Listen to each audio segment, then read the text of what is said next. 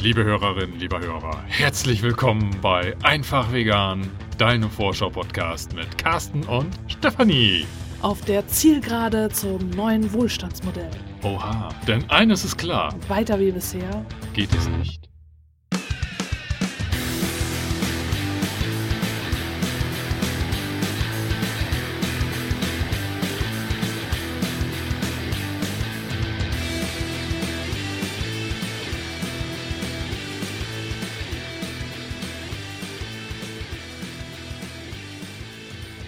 Dieser Folge wollen wir das Thema Do-it-yourself aufgreifen.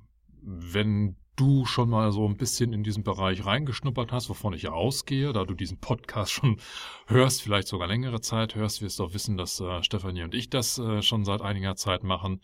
Aber auch generell so in den Medien, Büchern, Zeitschriften, YouTube ist das natürlich so ein Thema, was immer stärker Präsenz äh, gewinnt und ich habe dort den Eindruck, dass Do-it-yourself immer mit einer absoluten Leichtigkeit dann daherkommt. So, oh, ist das toll und einfach und hm, häufig sind sie auch so, dass man, keine Ahnung, beim, beim äh, Haushaltsreiniger oder sowas nur so zwei, drei Zutaten zusammenmischen muss und schon hat man irgendwo einen tollen Haushaltsreiniger das verlockt natürlich und äh, verleitet auch so ein bisschen dazu zu glauben, dass das alles total easy ist. Ne? Also einfach nur so ein bisschen Zutaten besorgen, zusammenrühren und schon hast du halt dein Do-it-yourself-Leben neu gestaltet. So, ja. und äh, wir machen im Moment so die Erfahrung, dass es auch tierisch anstrengend sein kann. Also wenn du jetzt Do-it-yourself sagst, dann äh, denke ich immer an so äh, Nähen und Basteln und so. Äh, ich meine damit aber auf jeden Fall auch Kochen. Also wir kochen ja eigentlich immer frisch selbst, also schon immer irgendwie gefühlt immer, wobei, naja, schon immer. Also wenn wir zusammen, seit wir zusammen sind, schon immer. Ich habe davor auch selbst gekocht, aber ich hatte auch früher Phasen, wo ähm, ich noch zu Hause gewohnt habe und ich äh, alles nur in die Fritteuse geschmissen habe oder so. Also da haben meine Eltern sich mal eine Fritteuse angeschafft, das weiß ich noch. Das war eine Phase, da haben wir alles frittiert. Ja, also jedenfalls, äh, das ist lange her, aber was wir jetzt auch äh, vor allem seit wir vegan leben, aber eben vorher auch schon machen, ist eben immer selber kochen und eben äh, jeden Tag eigentlich kochen. Und ich koche abends meistens vor für den nächsten Tag. Und das nimmt eben Zeit in Anspruch. Ne? Und ich habe mich einfach letztens in so einem Kreislauf wiedergefunden, wo ich äh, gedacht habe, okay, ich koche jetzt was, dann äh, backe ich noch was, äh, dann bereite ich noch ein paar Aufstriche vor, dann äh, überlege ich mir noch, was ich noch machen könnte. Und ich habe immer wieder Carsten, wenn Carsten da ist, dann spült er meistens alles ab, dann sieht es wunderschön aus in der Küche. Dann fange ich an, irgendwas zu kochen, dann ist es natürlich alles wieder dreckig, dann muss ich das wieder abspülen. Dann äh, backe ich was, das ist alles wieder dreckig, dann muss ich es wieder abspülen. Und ich war in diesem ständigen, okay, ich koche jetzt was, dann spüle ich, ich koche jetzt was, dann spüle ich, ich backe jetzt was, dann spüle ich und dann, äh, also das, das hat mich total fertig gemacht. Ich hasse Spülen, also es ist halt, ähm, aber ich muss ja die Sachen abspülen, um sie wieder benutzen zu können. Und äh, dass dieser Kreislauf, das, ich habe irgendwann gedacht, ich habe keine Lust mehr. Also ich meine, wir machen das ja für die Umwelt. Äh, wir machen das auch äh, für uns, für die Gesundheit, dass wir wissen, dann wissen wir besser, was jetzt beim Essen zum Beispiel drin ist, als wenn wir sowas fertig kaufen. Und ähm, ja, ich meine, ich jetzt auch schon boah, keine Ahnung, wann ich das letzte Mal so ein Fertiggericht gekauft habe. Also wenn man jetzt von einer Pizza absieht, aber so irgendwie sowas, was man in die Mikrowelle stellt und dann äh, da oder irgendwie sowas in einer Tüte und ähm, was dann in die Pfanne kommt oder so. Also das sind alles Sachen da, das ist schon ewig her, dass ich sowas gemacht habe und äh, da koche ich es halt frisch. So, das ist gesünder. Aber es nimmt halt enorm viel Zeit in Anspruch und man kann auch nicht wirklich viel anderes dann machen, ne? Ja, und wenn das gerade so in dieser Kombination kommt, dass, wie du gerade schon sagtest, mit Aufstrichen und so, da nochmal was machen möchtest, die dann ja on top kommen, dann haben wir, keine Ahnung, bei uns äh, größere Mengen Kichererbsen vorrätig, die wir dann regelmäßig kochen, auch in größeren Mengen, weil wir eben nicht wollen, dass wir, ich sag jetzt mal, jeden zweiten Tag jetzt ähm, Aufstriche vorbereiten müssen, sondern dass wir dann an einem großen äh, in einem großen Topf mal in einer größeren Menge zubereitet und dann haben wir dann eben einen Kühlschrank oder einen halben Kühlschrank voll mit, mit gekochten Kichererbsen, die dann auch verarbeitet werden ähm, zu diversen Aufstrichen und, und das summiert sich dann. Ne? Und das sind dann so, so äh, Situationen, da wo es definitiv zu viel wird, wo man eben genau aus diesem Kreislauf auf gar nicht mehr rauskommt. Also kochen und abwaschen und das eben den ganzen Tag. Und ähm, da kann durchaus mal irgendwie so ein Wochenendetag draufgehen, ne? wo man sich den ganzen Tag nur noch in der Küche wiederfindet. Ja, und früher habe ich das auch gern gemacht, aber mittlerweile bin ich tatsächlich an so einen Punkt gekommen, äh, wo ich gedacht habe, ich kann nicht mehr. Ich kann einfach nicht mehr. Ich äh, gehe jetzt einfach los und guck irgendwie, kauf mir da beim Lidl eine vegane Pizza oder was auch immer, aber ich habe einfach keine Lust mehr. Ich, ich kann einfach nicht mehr. Ich kaufe jetzt einfach Spaghetti mit Soße oder so. Also so, es, es es geht einfach nicht mehr. Ich meine, wir kochen ja schon viel vor und also jetzt so zum Beispiel bei den Aufstrichen ist es ja, wir machen dann eine große, äh, ja, also einen, einen großen Topf voll Aufstrich oder Mixer voll Aufstrich oder wie auch immer wir den herstellen und dann wird das alles eingefroren und dann ist es auch erstmal gut. Nur äh, das Essen, was wir halt äh, täglich essen, äh, was wir ja durchaus auch ähm, brauchen, wir müssen ja täglich was essen, äh, das kann ich nicht in so riesigen Mengen vorbereiten, dass ich das jetzt dann für die Woche, also dass ich mich quasi an einem Tag in der Woche hinstelle, alles koche und dann äh, das nur noch auftaue. Also dann würden wir, bräuchten wir einen riesigen Gefrierschrank, ehrlich gesagt, also ja, um genau, das zu machen. Ja. Und äh, so muss ich mich halt dann da auch hinstellen. Es ist halt einfach bei uns äh, leider die klassische Teilung, dass Carsten so viel arbeiten muss und deswegen keine Zeit hat, das zu machen. Also muss, hängt es an mir, das zu machen. Und äh, gut, es ginge natürlich auch, dass Carsten dann sich immer was kauft, aber das ist uns ehrlich gesagt auch zu teuer. Also wenn Carsten jetzt jeden Tag äh, bei der Arbeit sich was zu essen kaufen würde, das geht halt ordentlich ins Geld und das äh, funktioniert mit unserem Budget einfach nicht. Und äh, deswegen kochen wir eben auch vor. Also es geht ums Geld, es geht äh, um die Gesundheit, es geht um die Nachhaltigkeit, also das möglichst wenig Verpackungsmüll. Ja, und dann stehen wir halt da, ne? also, das ist so anstrengend und ähm, da kann ich jeden und jede verstehen, die dann ab und zu sagt, okay, nee, dann greife ich halt doch lieber zur Verpackung.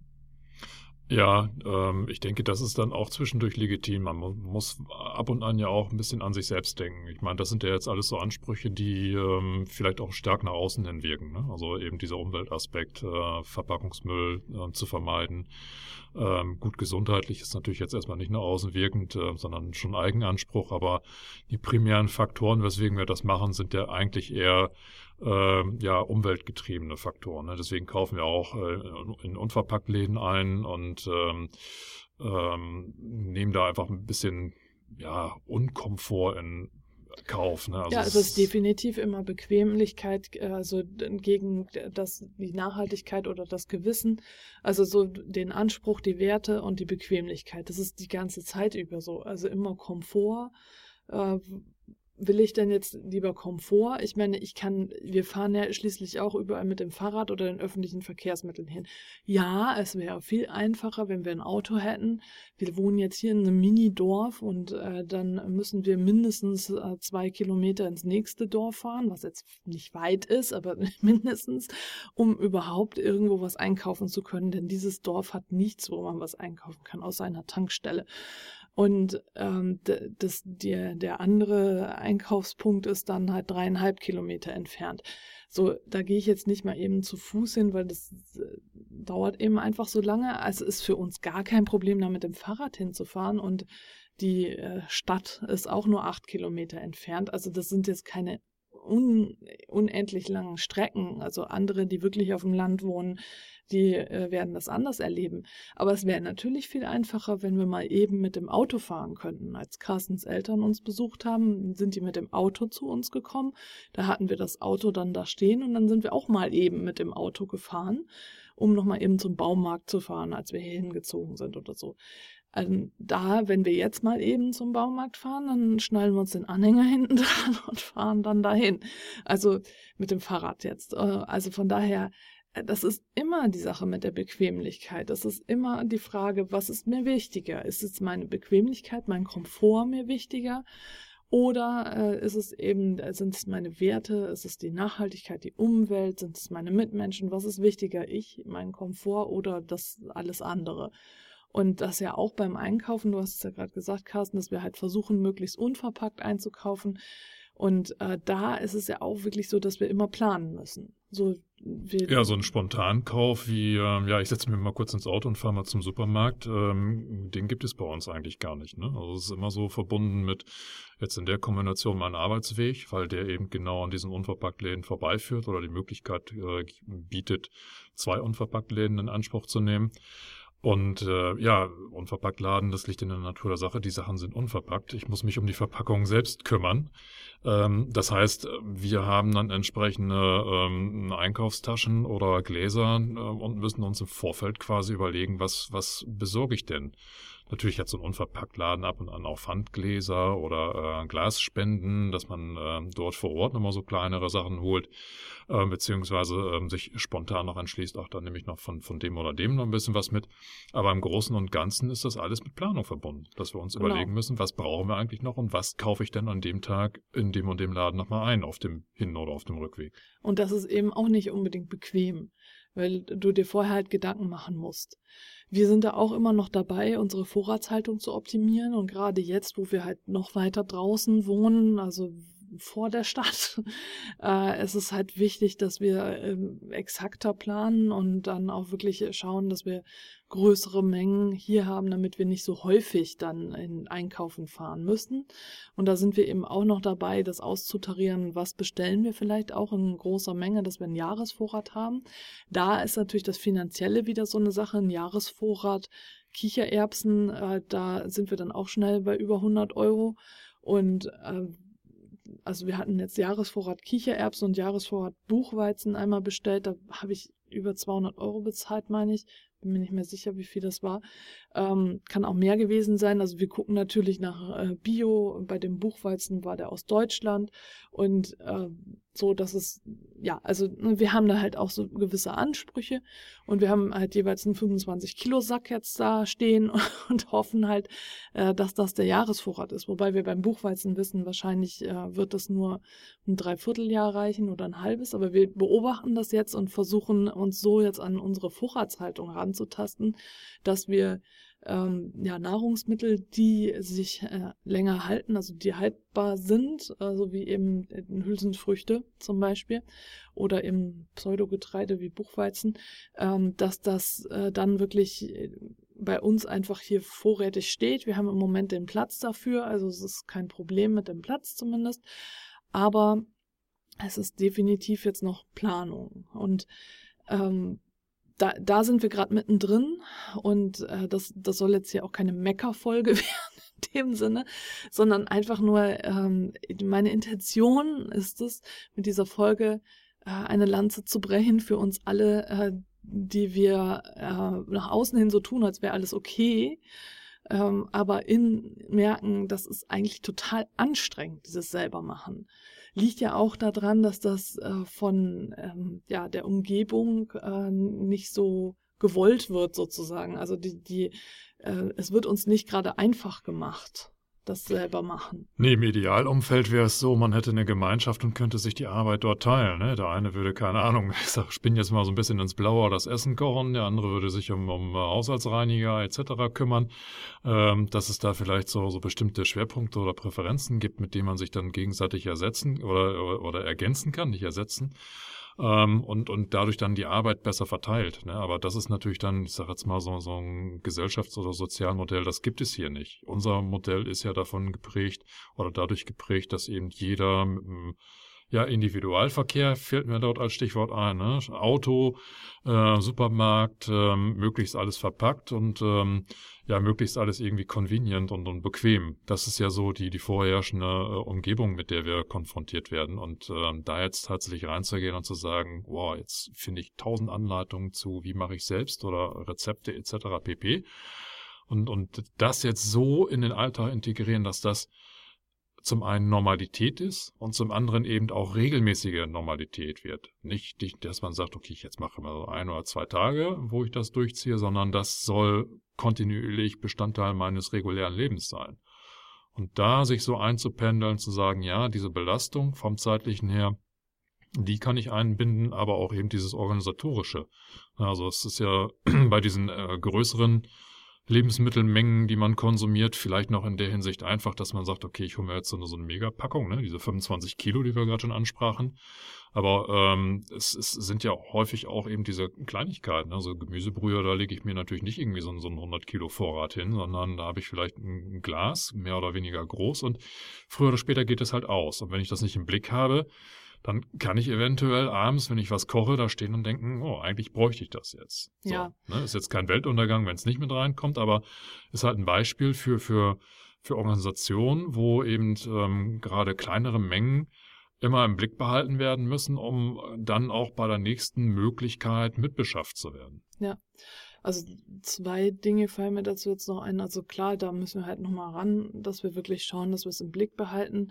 Und äh, wir wollten ja auch versuchen, jetzt mit dem Dörrgerät dann auch die Gemüsebrühe selbst herzustellen, was ja damit sehr gut funktioniert, so dass wir das dann auch selber machen. Und dann sind wir ja wieder in diesem Kreislauf, dass wir da dann äh, erstmal das alles selber machen müssen. Jetzt zum Beispiel ähm, sind wir mit dem Dörrgerät dabei, äh, unter anderem, wir machen ganz viele verschiedene Dinge damit jetzt, aber äh, auch unsere Gemüsechips dann selber zu machen als Snack. Und äh, das ist auch eine Heidenarbeit, ne? Also, warum heißt es eigentlich Heidenarbeit? Das weiß ich gar nicht. also, ist das was Diskriminierendes? Ja. Also, ähm, so wie, wann heißt es, wann, warum ist es gleichzeitig sauteuer und saubillig? Also, der Verstärker ist die Sau. Ähm, also, jedenfalls die, das andere, was ich denke, also das sind dann drei Sachen eigentlich. Also einmal, dass wir da nochmal ran müssen, dann, dass wir das auch selber machen wollen.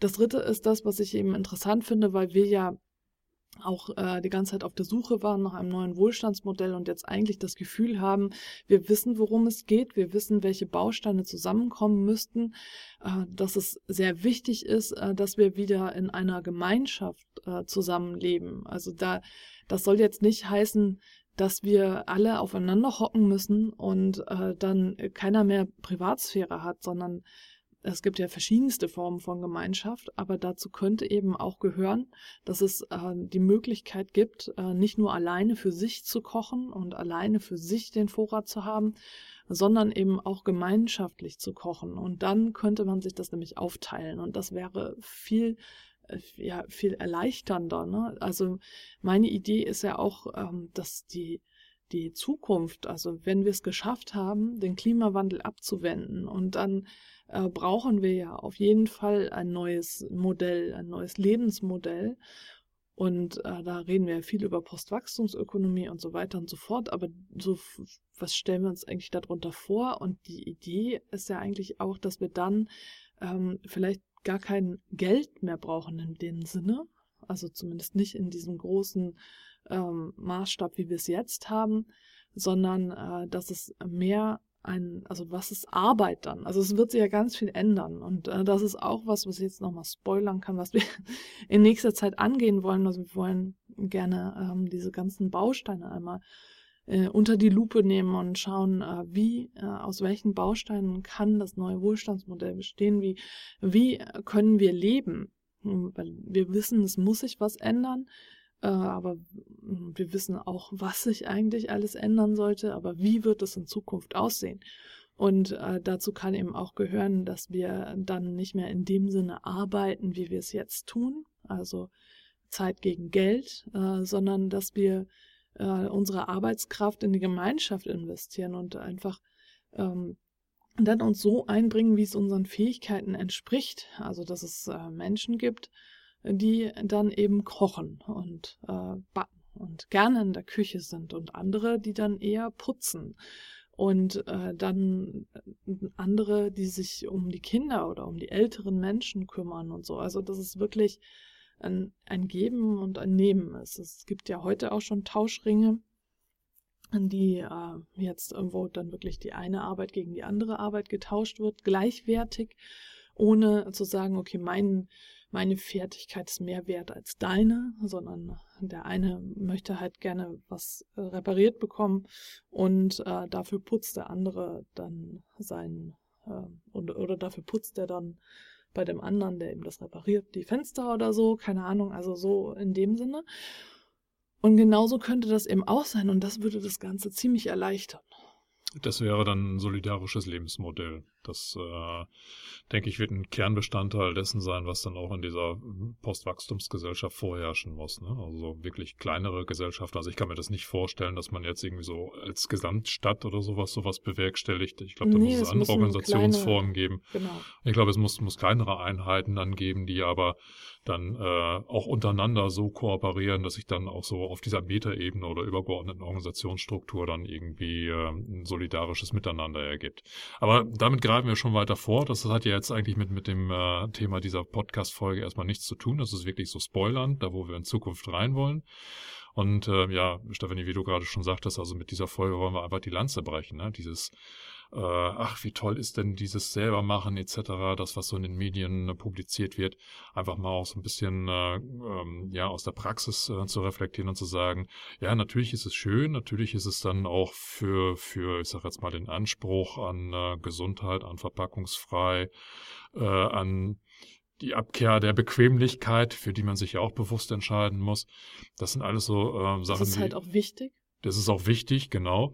Ähm, also das, das passt alles, aber äh, es ist halt anstrengend, gerade weil wir uns eben in einer Arbeitswelt bewegen und auch in einem Gesellschaftsumfeld bewegen, was diese Art und Weise des Lebens eben nicht fördert, sondern äh, nicht, nicht bewusst blockiert, aber auch nicht bewusst äh, vereinfacht oder einfacher äh, äh, werden lässt oder, oder sein lässt also wie gesagt, es ist definitiv auch wichtig, Dinge selbst zu tun und auch äh, wichtig, also jetzt nicht nur etwas selbst zu tun im Sinne von Selbstwirksamkeit, sondern Do-it-yourself, also selber herzustellen äh, für die Umwelt, äh, für die Nachhaltigkeit, äh, für dann dich selbst und letztlich natürlich auch für den Geldbeutel, denn äh, es ist meist viel günstiger, Dinge selbst herzustellen, als sie dann zu kaufen, fertig zu kaufen. Und doch finde ich es halt jetzt einfach nur ehrlich, wenn wir darüber sprechen, dass es auch sehr anstrengend ist, alles selber zu machen. Und wie integrierst du das denn, liebe Hörerinnen, lieber Hörer, in deinen Alltag? Wie, wie weit bist du schon dabei, Sachen selber zu machen, diesen Do-it-yourself-Anspruch selbst ins eigene Leben zu integrieren? Bist du da auf dem Weg? Bist du da schon, sag jetzt mal, so fortgeschritten und sagst, das ist eigentlich Usus, das mache ich schon? Und wie gehst du mit diesem Spannungsfeld um, wo du merkst, hm, Anspruch und Wirklichkeit und äh, es ist doch sehr anstrengend und äh, vielleicht auch ermüdend. Was sind denn da deine Erfahrungen und ähm, lass uns da gerne dran teilhaben. Du kannst uns das äh, direkt im Von Herzen Vegan Clan mitteilen, dass wir darüber diskutieren. Du kannst uns aber auch eine E-Mail schreiben oder vielleicht auch eine Audionachricht einfach mal zukommen lassen. Damit wären wir dann auch schon am Ende der Folge angekommen und wir wollen natürlich wieder keinesfalls diese Folge beenden, ohne uns zu bedanken. Danke! Bei all den tollen Steady-Unterstützern und Unterstützerinnen, die äh, uns und meine Projekte so treu unterstützen. Ganz, ganz herzlichen Dank. Danke, danke, danke. Und wenn du gut findest, was wir hier machen und was ich außerdem noch mit von Herzen vegan alles bewege, dann freue ich mich sehr, wenn du mich auch finanziell unterstützt über Steady. Schon zwei Euro pro Monat helfen da sehr. Und damit sind wir wirklich am Ende für heute angelangt und da bleibt mir nur noch zu sagen, in diesem Sinne. In der Metropolregion Hamburg sagt man Tschüss. Und auf Wiederhören.